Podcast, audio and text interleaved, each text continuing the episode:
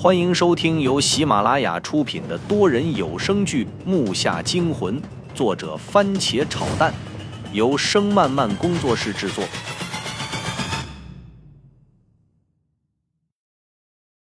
第七十六集，我心里没底，可是那片地方不去看就被疏漏了，不为了看上面挂着的是什么东西，也要看看树底下有没有出口。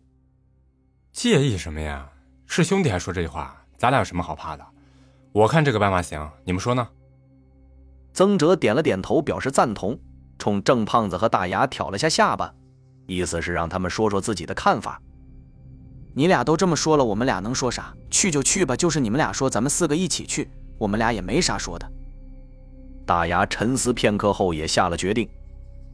胖子一看三个人都决定了，自己也不能脱离组织，转沉为笑道。那我也跟你们。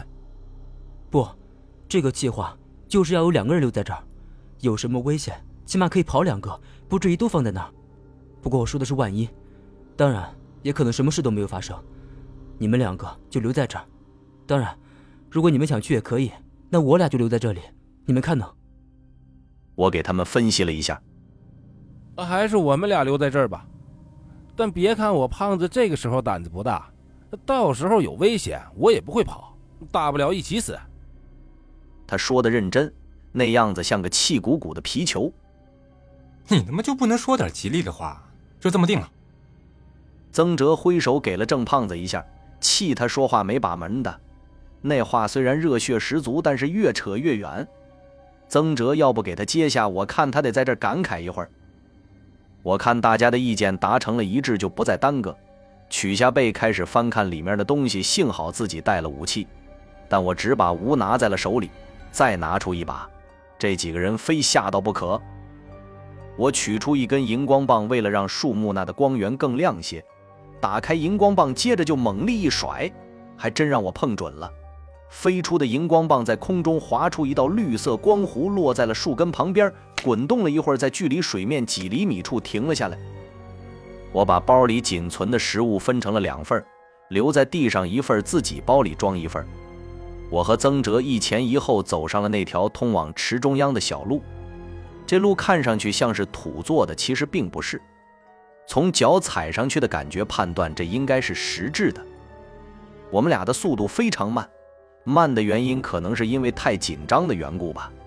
小道勉强能并排走两个人，但是非常挤。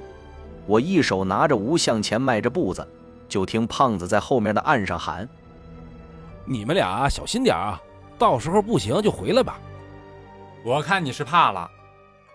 曾哲这一句是冲前说的，他为什么没回头？按我分析，可能就是因为太小心了。那水面低于小路平面就在一寸到两寸之间，不仔细看的话，还以为我俩走在水上面呢。精神绷得越紧，就越是有那种感觉，速度也就跟着提不上去。都走了好久了，我俩几乎才蹭到整条道的四分之一处。这条道总共长度也就和我们的学校走廊长度差不多。平常以我的速度，不到三分钟就可以的走完的，现在却成了难事。等等，云武，我怎么感觉哪里不对劲呢？曾哲抓住我的袖子，拉住了还在向前移动的我。我看你精神是不是太紧张了呀？咱能别一惊一乍的吗？我有点受不了他这个样子，周围的空气都好像凝固了一般，两旁的水面毫无波纹，如同是静态的一样，跟这种气氛实在是不搭。我不去理他，接着转过去往前走，可右脚还没迈出去呢，曾哲又给我拽住了。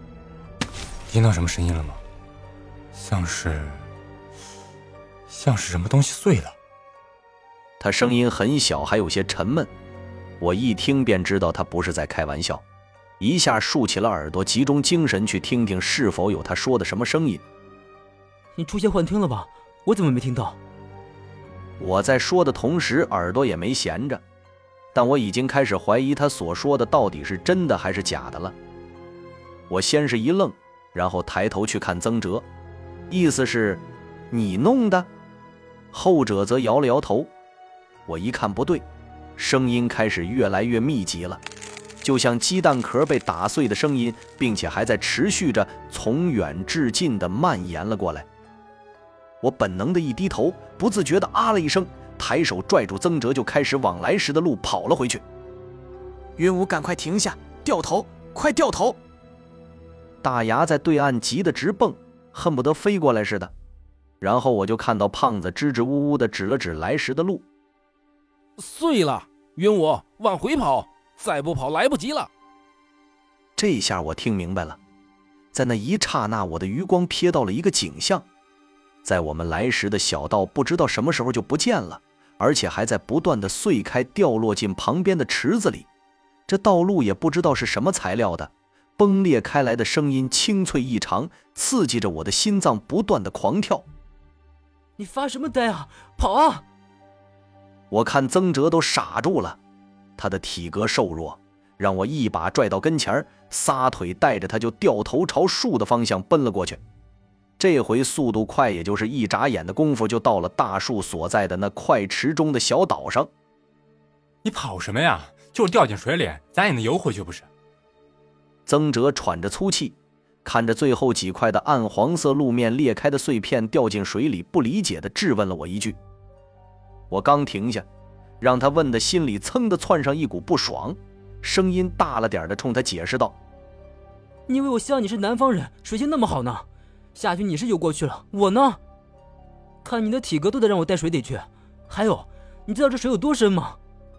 咱们现在都还没有确定这绿色的东西到底是不是水呢，你就敢断定下去游两圈？”万一里面再有什么危险的生物呢？只要液体里面有毒，或者有什么东西，咱俩可就都挂在里面了。木下惊魂多人有声剧，感谢您的收听，更多精彩内容，请听下集。